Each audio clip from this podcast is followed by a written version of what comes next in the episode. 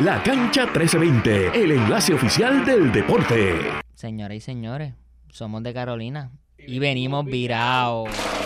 Buenas tardes, días, noche, evening, como quieran decirle. Y bienvenido a otra edición de la cancha 1320. En el día de hoy me encuentro con Sean Rivera Luciano que está eh, riéndose, pero no sé si es de forma sarcástica. Sean, ¿cómo tú estás? Buenas tardes, linda tarde para ti. El silencio lo dice todo. Somos Carolina y venimos virados. No, no, no, Somos no, Carolina no, no. y venimos virados. No, que después nos demandan, Carolina. nos demandan, nos demandan. Tienes que decirlo como frase y ya. Ay. ¿Cómo tú estás, Sean? Ay, estoy muy bien, muy bien, Manuel. ¿Y, y tú cómo te encuentras? Bueno, pues estoy Felicidades. contento, sí. Felicidades, papá. Sí. Gigantes, campeonas y campeones. Es la primera. vez- Bueno, ya mismo entramos en detalle. Ya iba a adelantarme con el- el análisis. Bueno, Sean, recuerda, tú y todas las personas que sintonizan la cancha 1320 pueden seguir a Radio Isla 1320 en todas nuestras redes sociales: Facebook Radio Isla 1320, en Instagram, Twitter, X, como prefieran decirle, threads como radioisla.tv. Nuestro portal es radioisla.tv y nuestra aplicación para teléfonos es Radio Isla Móvil, donde pueden sintonizar no solamente la cancha 1320, sino de los mejores programas de análisis de política, de deporte, de todos los temas en el mundo aquí en Radio Isla 1320. Y como mencioné al inicio de este podcast, entraremos en análisis en la final de la final, perdón, del baloncesto superior nacional femenino, la cual concluyó con las gigantes de Carolina obteniendo su título número 18. También entraremos en detalle con lo ocurrido en, en las series de campeonatos de ambas ligas americana y nacional del, del béisbol de la Grandes Ligas, los playoffs y también noticias de par de, par de noticias que están saliendo de la NFL y obviamente anticipación a los Juegos Panamericanos que comienzan este viernes. Pero vamos a entrar a lo que vinimos. Vamos a hablar de Carolina, que venimos virados y ya. Voy a dejarlo ahí porque después viene Raúl Alejandro, DJ Player y nos ponen un copyright que yo creo que nos tumban el podcast. Sean. No, Nos sí, yo creo que la cancha Hay que parar. 1320 se, se, se irá a la bancarrota. ¿no? Sí, eh, nos van, a, nos van a demandar. Nos van a demandar. Señor y señores, este puede ser nuestro último episodio, eso no sabemos. Pero nada, Sean, ¿qué tú me dices de esta final?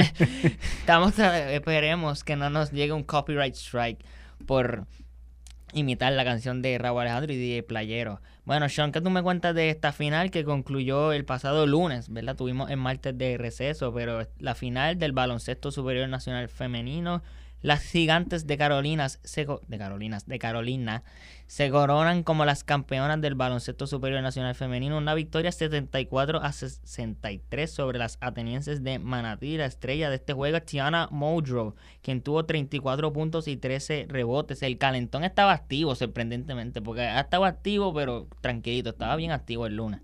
Se activó, no, se activó. Este, Carolina se ha quedado con, con el canto en cuanto viene siendo el baloncesto superior nacional, ¿verdad? El baloncesto profesional aquí en Puerto Rico. Carolina se ha quedado con el canto masculino y femenino. Ambos campeones. Felicito una vez más a, a las gigantes de Carolina y también a mis compañeros Manuel y Jorge que se encuentran ahora mismo en el cuarto, ambos del municipio de Carolina. Y como muy bien dijo Manuel, el campeonato número 18 para Carolina, final número 29, que terminó, fue un juego sumamente interesante. Bueno, el juego no, la serie como tal fue sumamente interesante.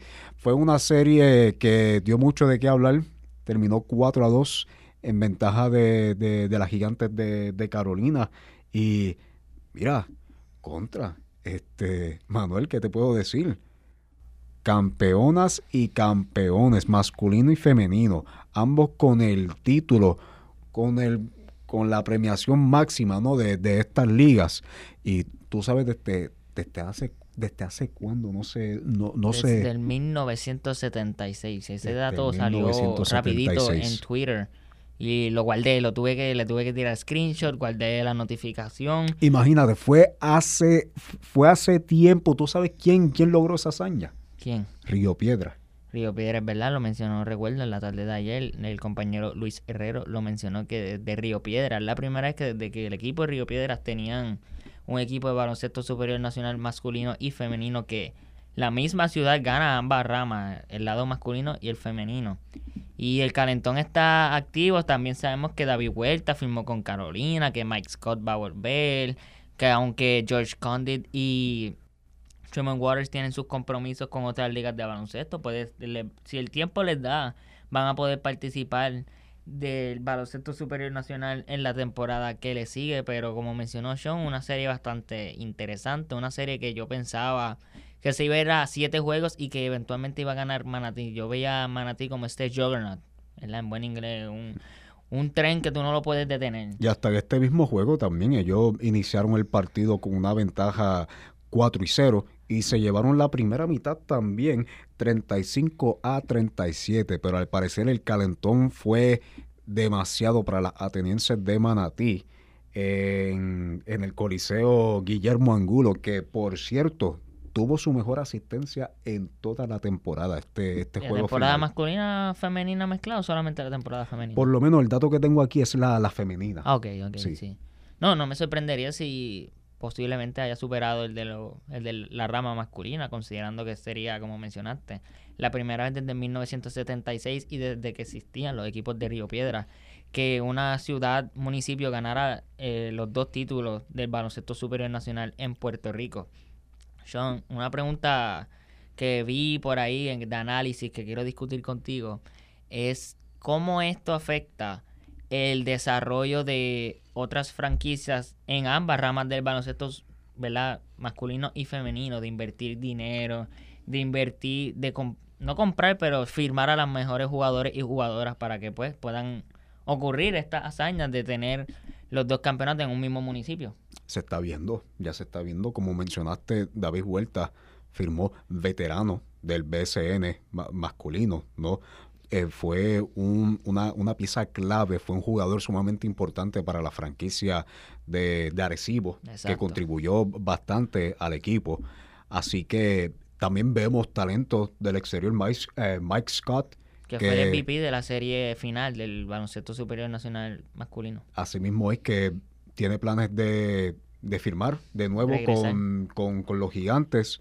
Ya se está viendo, ya se está viendo, Manuel, se está viendo el interés eh, dentro de la liga como tal de conseguir jugadores del mejor calibre para seguir repitiendo esta hazaña y también del exterior vemos como y lo hemos discutido ya un par de veces en este podcast como jugadores de, que han jugado ¿no? En, en, Europa, que han jugado en la NBA, se han interesado y han participado de, de, la liga, de la liga de nosotros, el baloncesto superior nacional masculino.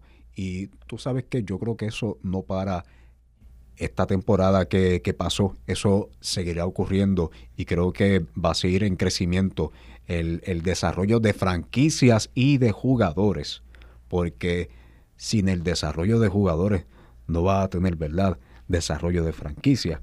Así que yo creo que Carolina no va a bajar su calentón. Carolina va a seguir este, echando leña al fuego y creo, y es posible, que va a perseguir ese two-pit por decirlo así. En ambos, en ambos lados, masculino y femenino. Claro, ¿por Yo creo que sí, que es posible. Eh, otro que te iba a preguntar es que si tú ves otro municipio o equipo haciendo lo que acaba de ocurrir con Carolina, donde ambos, ambas ramas ganaron el, el título masculino y femenino. Aquí Jorge está diciendo que no. Jorge, sabemos que tú y yo no queremos eso, que Carolina se tiene que mantener en el tope. Pero estar en el tope no es fácil, defender el campeonato en cualquier liga deportiva no es fácil. ¿Tú ves algún otro equipo, ¿verdad? Retando a los gigantes de Carolina o a las gigantes de Carolina.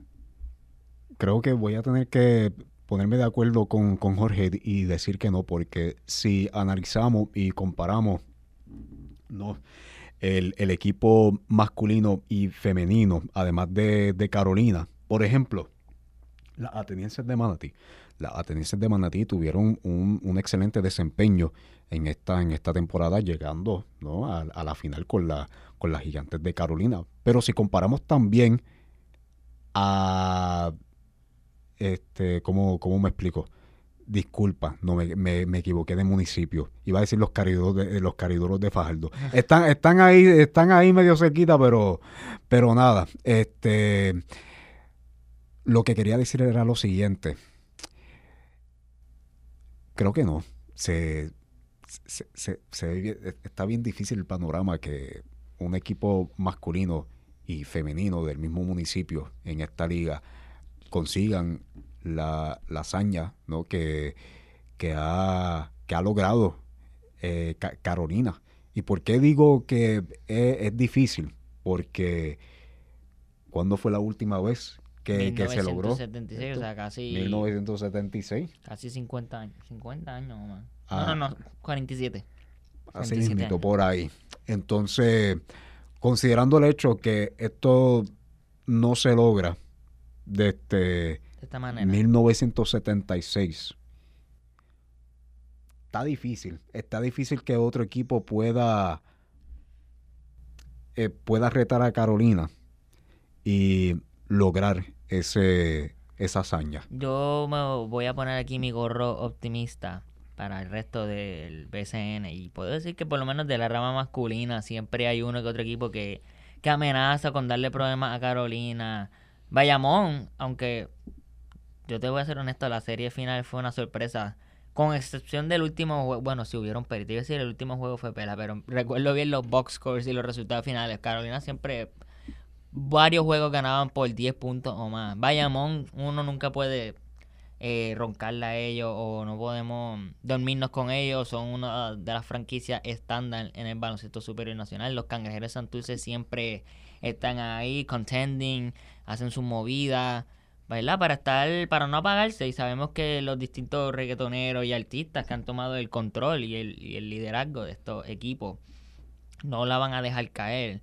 Eh, que tuvo a Boogie Cousins y a, pesar de sus lesiones tuvo una buena demostración con los Mets de Guaynabo. Bien interesante el panorama del BSN estos últimos años comparado a cómo estaban pues, por decirte así, 6, 7 años atrás, donde sí, el BCN ocurría, la fanática era fiel, pero no había este hype, no había esta emoción alrededor de la liga. Así mismo es. Bueno, Sean, moviéndonos de tema al béisbol de las grandes ligas MLB por sus siglas en inglés, las series de campeonato Liga Americana y Liga Nacional continúan en la noche de hoy. Sé que ayer eh, jugaron los Phillies y los Diamondbacks, ¿correcto? Sí, si te soy honesto, te voy a dar... Bueno, pues vamos a entrar a esto. Phillies y Diamondbacks. Vamos allá más adelante, así que te lo dejo ahí, Manuel. Sí, esta serie, antes del primer lanzamiento, fue una que estaba muy emocionada debido a que son dos equipos jóvenes. Más, Arizona es más joven que, que Filadelfia, si te soy honesto, porque Filadelfia tiene una mezcla de jugadores jóvenes y veteranos. Bryce Harper, que ha estado en los playoffs un montón de años cuando estuvo en Washington y ahora este es su segundo año consecutivo en la postemporada con Filadelfia. Kyle Schwarber, que es un ex campeón de la Grandes Ligas, un campeón de Serie Mundial. Está Trey Turner, que igual fue un campeón con los Washington Nationals, es compañero de Bryce Harper cuando estaban junto en Washington.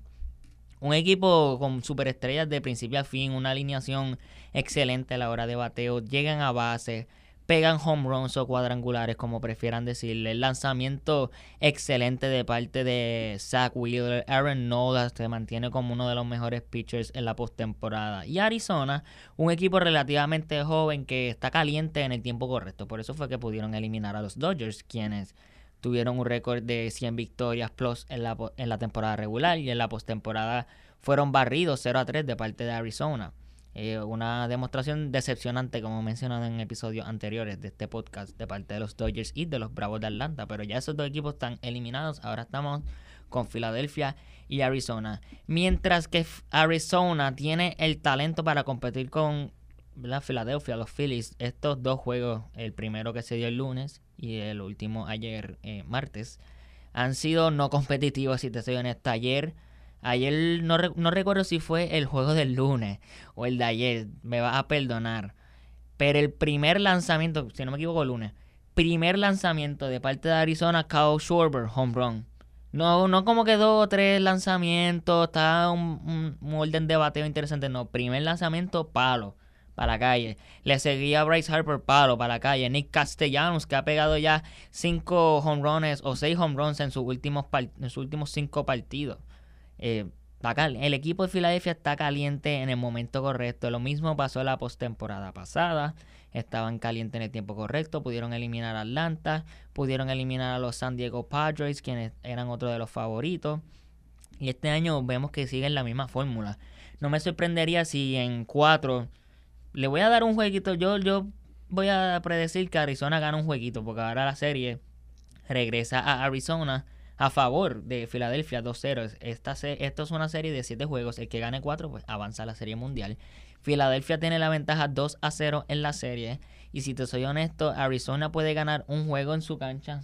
sería decepcionante si no pueden ganar un juego en esta serie de campeonato de la Liga Nacional, pero son un equipo relativamente joven. Tienen a Corbin Carroll, tienen que Marte, que ha sido un veterano en ese en esa alineación y en ese roster de Arizona por varios años. Zach Gallen un lanzador excelente, a pesar de que no tuvo la mejor demostración el lunes contra Filadelfia, pero eso nos pasa. Son un equipo bastante joven, se tardaron seis años en regresar a la postemporada. Y si caen luchando en estos partidos que restan, pues no creo que le podemos quitar mérito. Hasta, llegaron bastante lejos considerando que les tocaba contra los Dodgers. Todo el mundo tenía a los Dodgers eliminándolos a pesar de los problemas de lanzamiento de los Dodgers. Pero han llegado bastante lejos. Están en una serie de campeonato por primera, por primera vez desde, desde el 2007. Eh, bastante impresionante si te, si te soy honesto, pero yo pienso que Filadelfia va a avanzar a la Serie Mundial. Ellos tienen la noche y tarde de hoy libre porque vuelan de Filadelfia a Arizona. La serie continúa mañana jueves.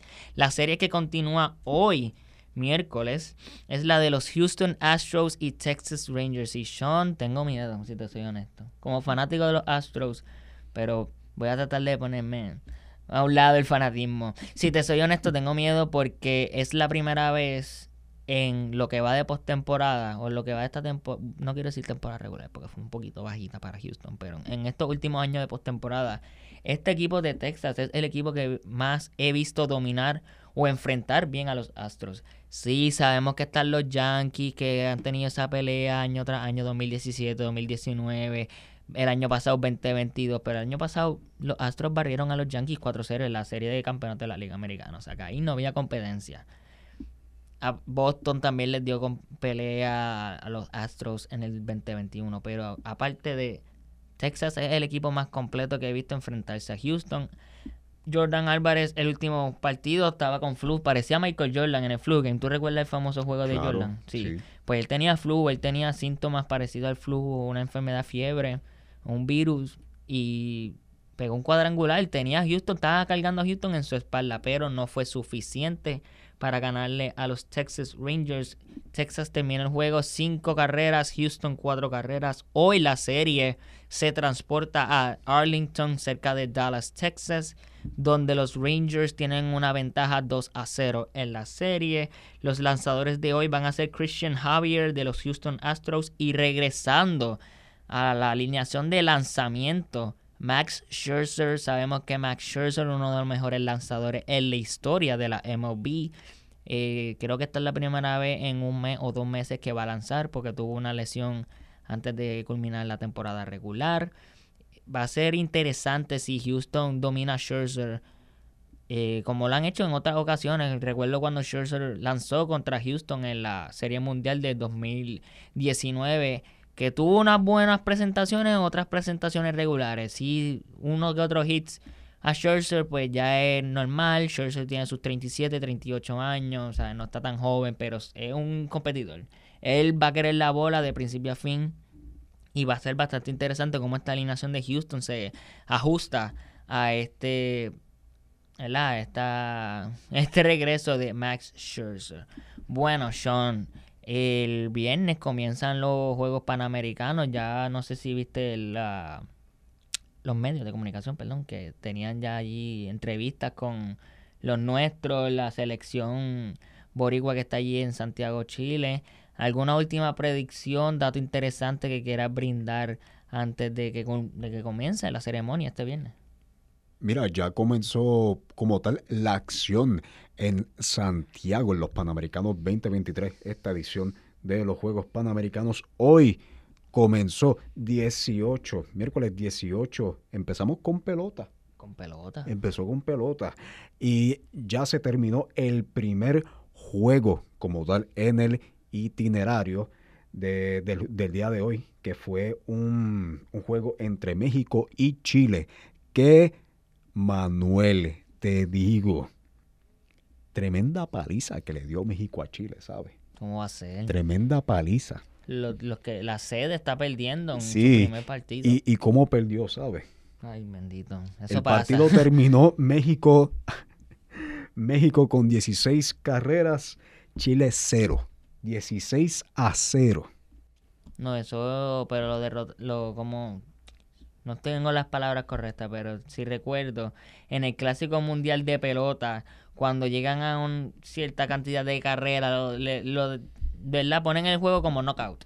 Como ya no, no sigan jugando porque esto es una pela. No, sí, esto es un abuso ya. Sí, esto es un abuso. ¿No pasó eso en este partido? Al, al- al parecer, este, bueno, sí, en el quinto inning ya. Lo que pasa es que solamente ya en el tercer inning, México logró ocho carreras. No es que México tiene un desarrollo para la pelota y para muchos deportes, si te pero en estos últimos años un desarrollo para la pelota fenomenal. Definitivamente se están destacando como uno de los mejores países, ¿verdad? Produciendo peloteros en Latinoamérica. Pero Sean, ¿algún partido, algún deporte que ya haya participado Puerto Rico? Todavía tenemos que esperar al viernes, sábado, Pues mira, domingo. ya para el día de mañana comienza la acción en el boxeo y boxeo. tenemos, sí, en el boxeo y tenemos a seis representantes, ¿Quiénes ¿verdad? son? A seis boxeadores que van a estar representando a Puerto Rico. Son tres mujeres y tres hombres. En la división femenina tenemos a Ashleyan Lozada, Stephanie Piñero y Grace Mary Quiles. En la división masculina tenemos a Caleb Tirado, Ángel Llanos y Eliezer Brito. El boxeo inicia el jueves 19, un día antes de la inauguración oficial de estos Panamericanos. El sorteo también, según la- las divisiones de los boxeadores, se dará hoy miércoles. Yo creo que ya se dio, pero no encuentro la información por acá. Pero aún así, ¿verdad? Pues sabremos entonces el, el jueves cómo se va a llevar a cabo esta, eh, este inicio, ¿no? Esta disciplina en el boxeo. Y pues sí, tenemos muy buena representación. Manuel, muy buena representación en el boxeo. Creo que la boxeadora a destacar viene siendo Ashleyan Lozada, de 32 años, de este peso pluma, ¿no? De la Peso división pluma. Y No, no, el artista, ¿no? no, no, el artista. Eh, de peso pluma, ¿no? 57 kilogramos. Posee dos medallas de oro centroamericanas, una en Barranquilla 2018 y también otra que revalidó en, esta ulti- en estos últimos centroamericanos 2023. De igual manera es ocho veces campeona nacional. Así que los nuestros ya empezarán el día de mañana, el 19, en la disciplina de boxeo. Bueno, Sean, una última noticia aquí que tenemos para discutir. Voy a mencionarla rápidamente. Los Philadelphia Eagles, vamos a hablar un poquito de la NFL, firman al wide receiver Julio Jones y una firma bastante controversial, pero no de los malos aspectos. Controversial en el, en el sentido de que Julio Jones, aunque es excelente jugador, excelente wide receiver, se puede decir que está fuera de su prime. Es como ¿Verdad? Perdona por mencionar este ejemplo, me falta de respeto, pero es como cuando los Lakers firmaron a Carmelo Anthony. Mm, Sí, hay talento, hay un poquito para demostrar, pero ya su, su prime, sus mejores años han pasado. So, va a ser bastante Exacto. interesante cómo integran a Julio Jones en esa alineación de wide receivers excelente que tiene, que tiene, ¿cómo se dice esto? Perdón, el equipo de Filadelfia con Devontae Smith y con AJ Brown. Sabemos que AJ Brown y Julio Jones fueron compañeros de equipo en Tennessee Titans la temporada 2021, que los playoffs empiezan en enero 2022. Esa temporada donde famosamente ellos eran la sede número uno en el AFC y perdieron contra los Cincinnati Bengals en un juego sorpresa, un upset, porque nadie esperaba que los Bengals llegaran a competir con los Titans y que llegaran lejos en ¿verdad? En esa competencia. Y son una noticia que me llegó exclusiva. Cuéntame. Puerto Rico está tratando de convertirse en una sede para los Juegos de Clasificación para la Olimpiada 2024. Así mismito es, papá. ¿Tú crees que se va a poder es. llevar a cabo dos o tres jueguitos en el Coliseo Roberto Clemente o en el Coliseo en el Choli, en el José Miguel Agrelot? Mira, si se lleva a cabo, pues sí, va a ser el, eh, la sede ya se confirmó de, de, de Puerto Rico ser seleccionado como una de las sedes para el repechaje exacto, olímpico. repechaje. ¿no? Para, para el repechaje olímpico de París 2024, pues la sede eh, eh, se estará llevando a cabo en, en, el, en el Choli, ¿verdad? En el, en el Coliseo de Puerto Sí, Rico, José en- Miguel están Agrelot. tratando eh, Roberto, el Coliseo Roberto Clemente sí, siempre han participado en estos eventos, pero este, en esta ocasión ellos quieren, están ofreciendo o están haciendo el, el empuje, la propuesta para que el Choli sea la sede de estos juegos de repechaje. Así mismito, ¿no? Este, como sabemos, todos los eventos que pasan por el Choli eh, genera, genera, genera. Así que eh, excelente iniciativa de la Federación de Baloncesto de Puerto Rico. Hay que destacar también que la última vez que Puerto Rico fue sede de un repechaje olímpico de baloncesto fue en el 2003 que de igual manera fue la última vez que la selección boricua clasificó para unas olimpiadas, que esa fue la olimpiada la, ¿Tú crees la memorable, la memorable Olimpiada 2004 en Atenas cuando le ganamos al Team USA. ¿Tú crees que se va a repetir la historia de que Puerto Rico es sede de los juegos de repechaje y después clasifican para las Olimpiadas? Al, al parecer yo, yo creo que esa es la respuesta. Ese es el Yo- destino. Yo, yo creo que ese es el destino. Si Puerto Rico este, termina siendo sede de, de- de- de- del repechaje olímpico, creo que es posible. Es, es posible. Y si también tenemos, porque en mira, mira lo bien que jugamos en la, en la mundial sin la participación de grandísimos talentos que nos hicieron falta, como José Alvarado, entre otros. Y me gustaría ver a un equipo de Puerto Rico intentando de clasificar a las Olimpiadas en su casa con el mejor equipo posible, incluyendo a José Alvarado y también que no hemos hablado de él en, en el podcast, pero ha tenido un, in- un- un inicio a la pretemporada sumamente espectacular, Manuel. Estoy hablando de Julian Strother Exacto. de Julian Strother. Y como se sabe, Julian Strother ha representado a Puerto Rico en las divisiones juveniles, ya en eventos eh, internacionales y continentales. Así que si se lleva a cabo esta, eh, esta propuesta, va, va a ser... Va, va a ser excelente, va a ser excelente para, para Puerto Rico y creo que la, la fanaticada lo quiero, lo, lo quiero ver y te traigo aquí un dato, Manuel, y con esto cierro. Cuando se llevaron a cabo eh, los juegos ¿no? en, el clasificatorio de, la Mundial, eh, los juegos ¿verdad? que se llevaron aquí a cabo en Puerto Rico, todos los eventos se fueron sold out.